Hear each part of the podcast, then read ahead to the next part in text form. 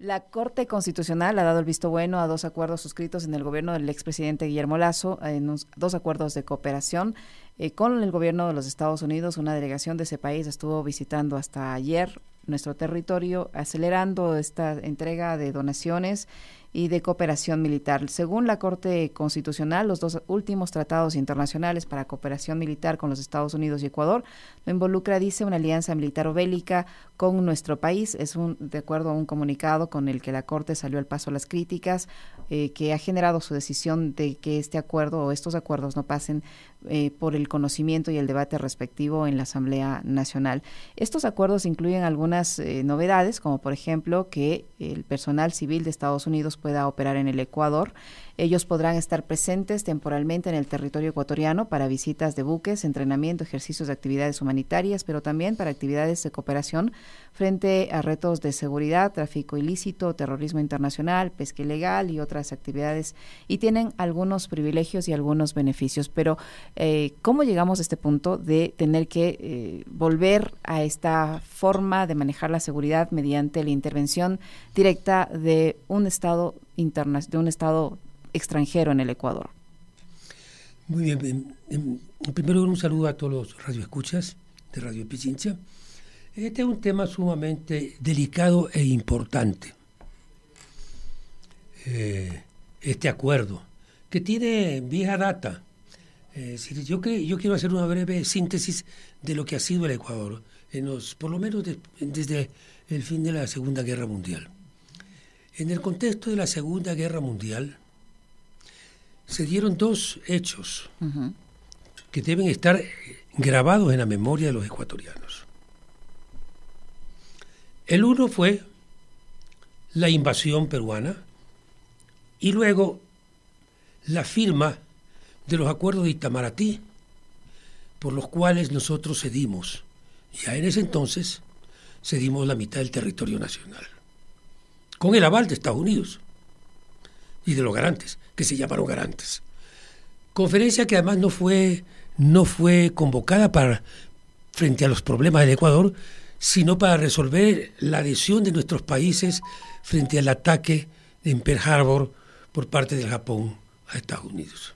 Por eso, yo quiero hacer memoria porque resulta que de los pensum académicos secundarios y universitarios se suprimió el derecho territorial. Entonces, ahora no se sabe lo que nos pasó. Y entonces en un cuarto aparte, no en el contexto de la conferencia de Río de Janeiro, se trató el tema del Ecuador.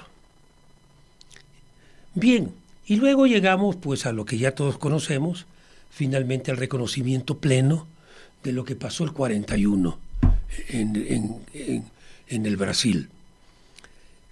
Paralelo a eso, entonces, luego, el Ecuador cedió momentáneamente las bases de Salinas y de Galápagos, haciendo el triángulo de defensa continental. Cuando concluyó la guerra, los americanos no se iban.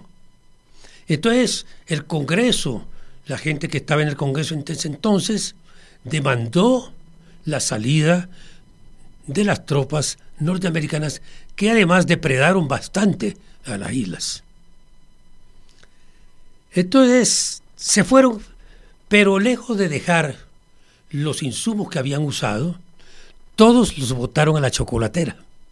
La chocolatera es un sitio muy complejo que hay en la península de Santa Elena. sí, sí, bueno, conozco. entonces ahí ya tuvimos la presencia de ellos. Luego tuvimos también la presencia en la base de Manta. Entonces el Ecuador por su ubicación meridional, es un punto estratégico, ¿no? Es un punto estratégico Panamá, Galápagos, la costa ecuatoriana. Es un punto el triángulo, lo que se llamó en algún momento el triángulo de defensa continental. Ahora, eh, nosotros estamos inmersos en un problema interno y al mismo tiempo externo. ¿Por qué al mismo tiempo externo? Porque el tráfico de drogas está monitoreado por grandes carteles internacionales, no nacionales. El Ecuador es un país de tránsito.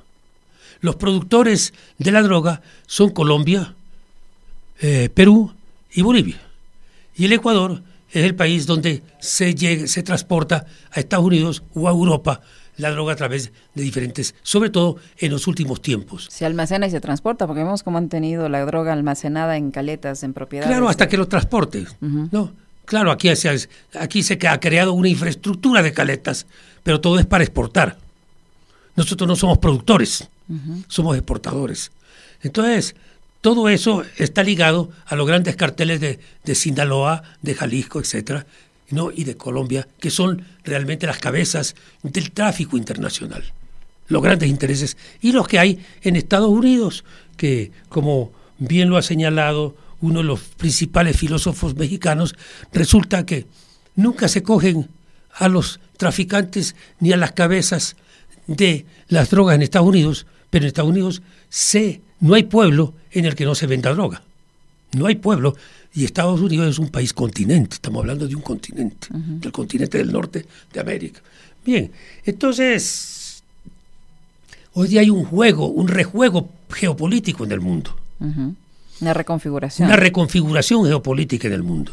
La emergencia de una gran potencia económica eh, y ya también militar como es China, Rusia, etcétera, con conflictos, la situación del Medio Oriente, la situación de los países petroleros africanos, ¿no? de los estados eh, árabes, ¿no?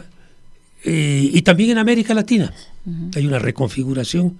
Es decir, y hay dos posiciones. La una, mantener el principio de la hegemonía de un país, la hegemonía de Estados Unidos, y el otro que es el principio de la multipolaridad. ¿no? Entonces, aquí hay dos visiones en el mundo frente a la política internacional. En este contexto, entonces, es que dentro de una situación compleja que vive el Ecuador, de crimen organizado, entonces se da este acuerdo, que tiene otro antecedente, porque no podemos entender este, este acuerdo sin conocer lo que se hizo en el año de, el año 22 eh, cuando el senador Bob Méndez presentó un proyecto de ley un proyecto de ley de Estados Unidos no eh, en el 117 Congreso no del Senado de Estados Unidos que se llama una propuesta de ley para fortalecer las relaciones bilaterales entre, entre Estados Unidos y Ecuador.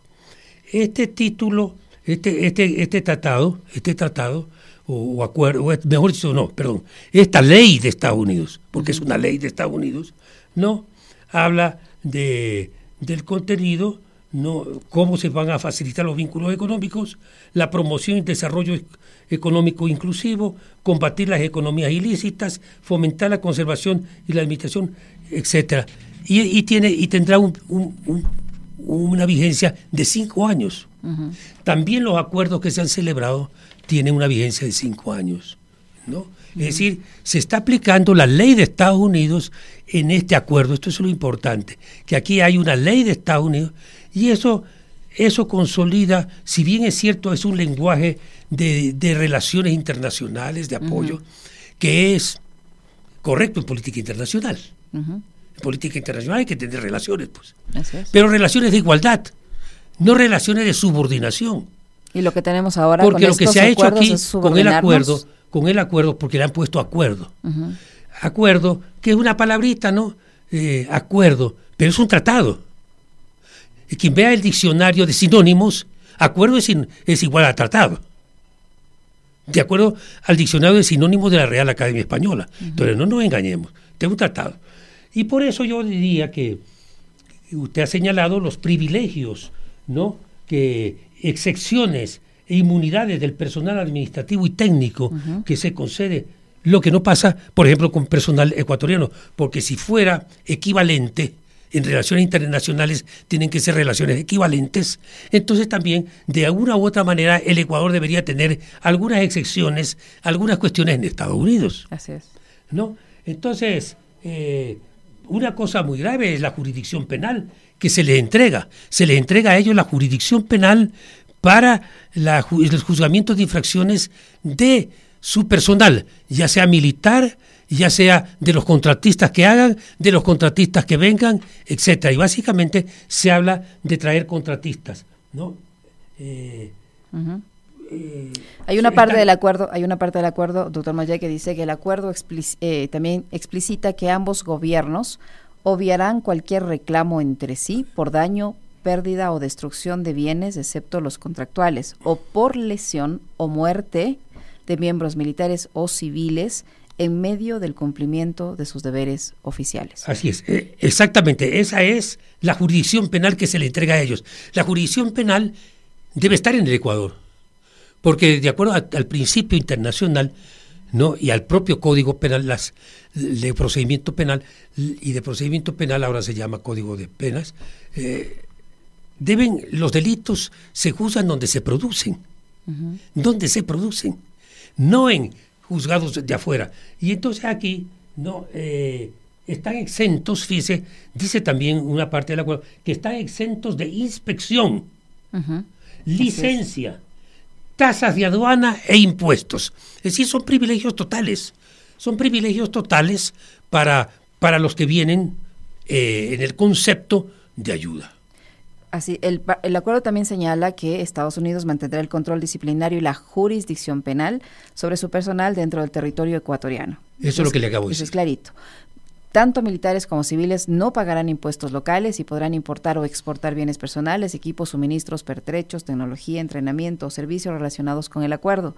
Estos movimientos estarán libres de cualquier inspección, licencia o restricciones, tasas de aduanas, impuestos o cualquier otro cargo aplicado y ambos países cooperarán para garantizar la seguridad y la protección del personal, los bienes, los equipos y los registros y la información oficial de los Estados Unidos.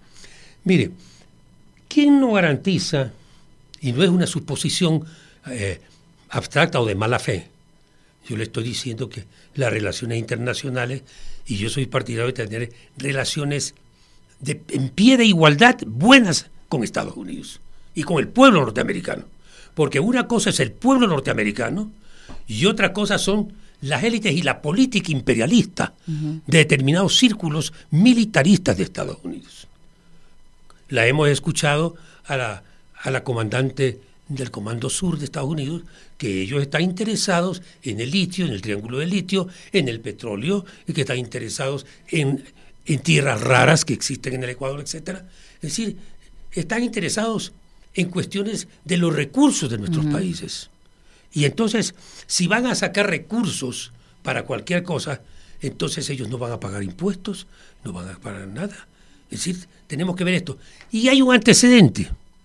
¿Por qué la no inspección? Si hay algo transparente, pues que, me vean. Pero si hay algo, ¿por qué no, por qué no inspeccionar?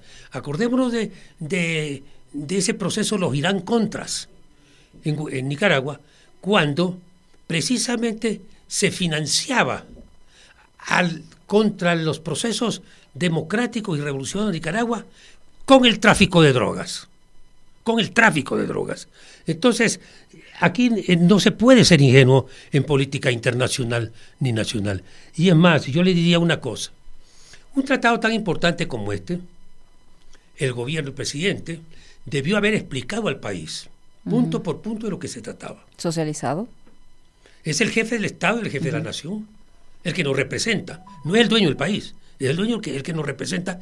Es, y en un gobierno que se define como democrático, él tiene que informarle al país de un, de un asunto tan importante. ¿Por qué entonces la Corte Constitucional eh, da vía libre a estos tratados sin que esto sea debatido en la Asamblea Nacional? El argumento de la Corte es que ninguno de estos dos acuerdos sometidos a control del organismo involucra a una alianza militar o bélica ni autoriza actividades de defensa mutua o reciprocidad en acciones militares, elementos que de haber estado contenidos en los instrumentos hubiera hecho necesaria la aprobación de la Asamblea Nacional. eso dice un comunicado de la Corte Constitucional. Eso dice la mayoría de la Corte. De la mayoría, sí. La mayoría de la Corte.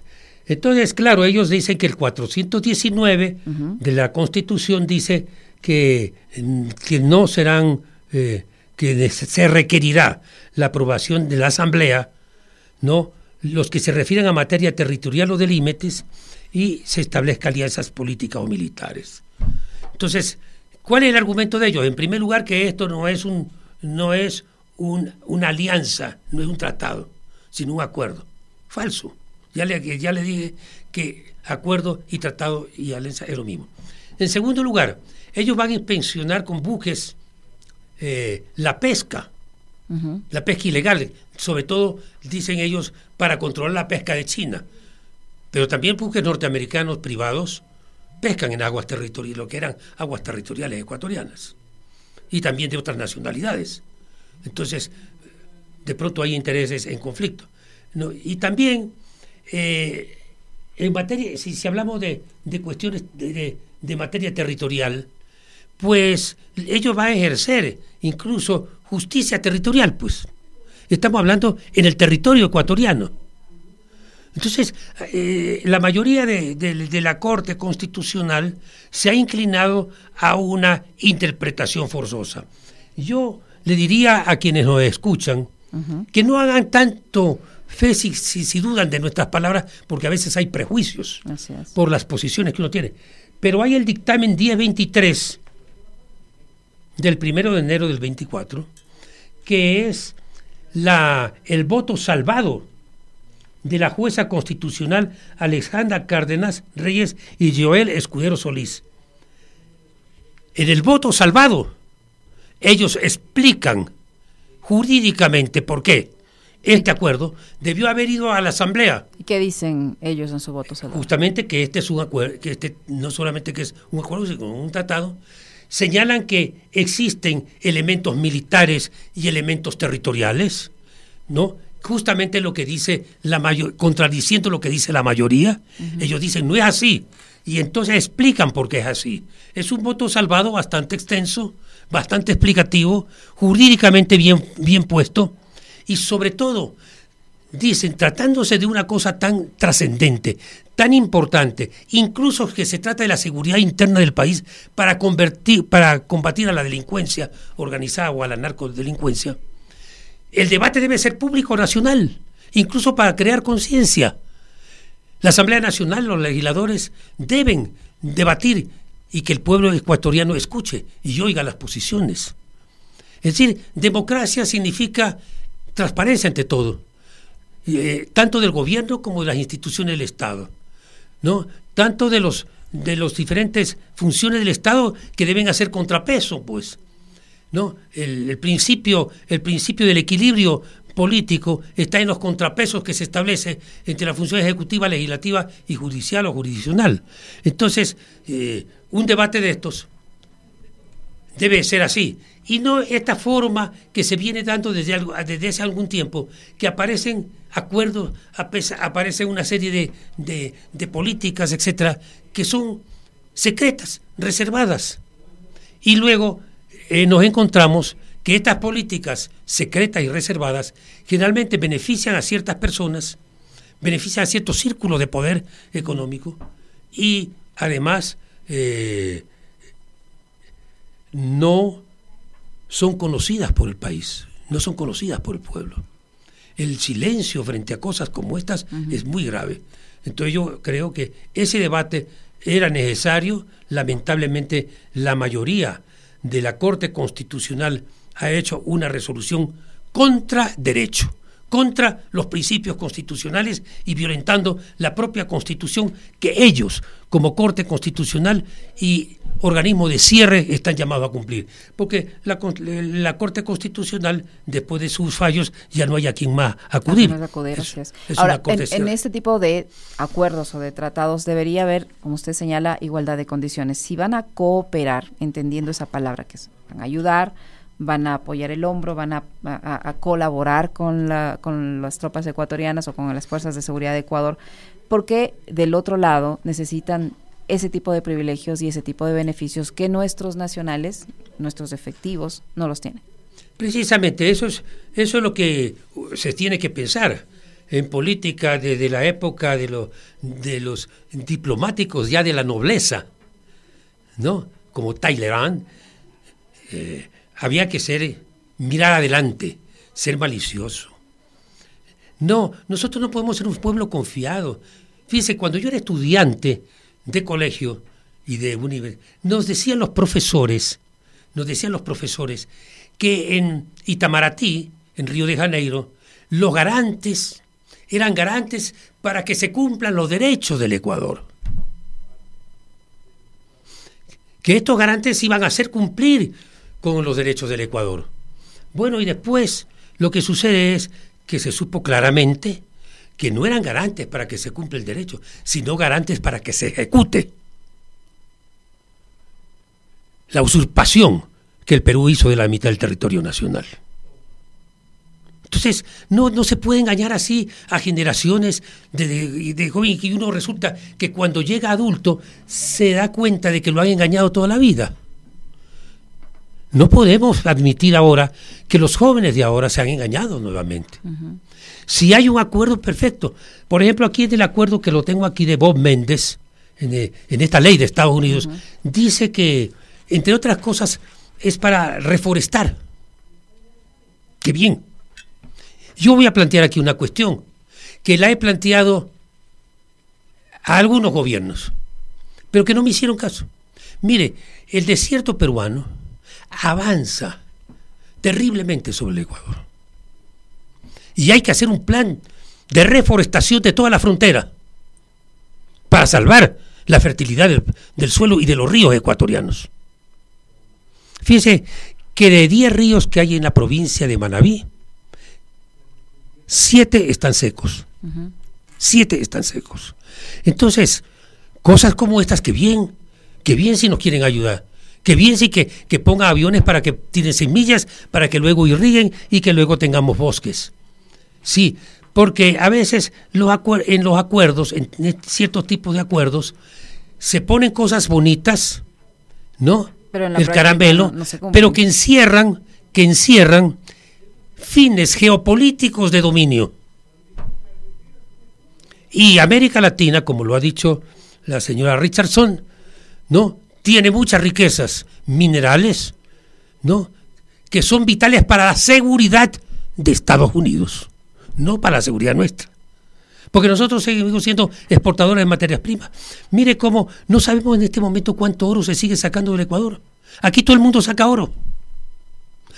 Los narcos los chinos, las compañías eh, eh, del Canadá y de Europa. Y nadie sabe, es decir, no se fiscaliza, no se fiscaliza cuánto oro sale. Y ahora, cuando nuevamente, contra el proyecto de Bretton Woods, contra la división de Bretton Woods, nuevamente se está estableciendo el patrón oro, y nosotros necesitamos tener oro de reserva por cualquier circunstancia, bueno, hemos resuelto vender la reserva de oro del Ecuador, del Banco Central. Entonces hay ¿Y quién, a quién le dijeron? Cuando el presidente se presentó ante el país a decirle, miren señores, por esta circunstancia vamos a vender las reservas. No, hay que enterarse por ahí de que estas cosas están pasando en el Ecuador. Entonces, mi criterio es de que el gobierno debe en, cadena de nacional explicarle al país en qué y hacia dónde vamos con estos acuerdos y tratados.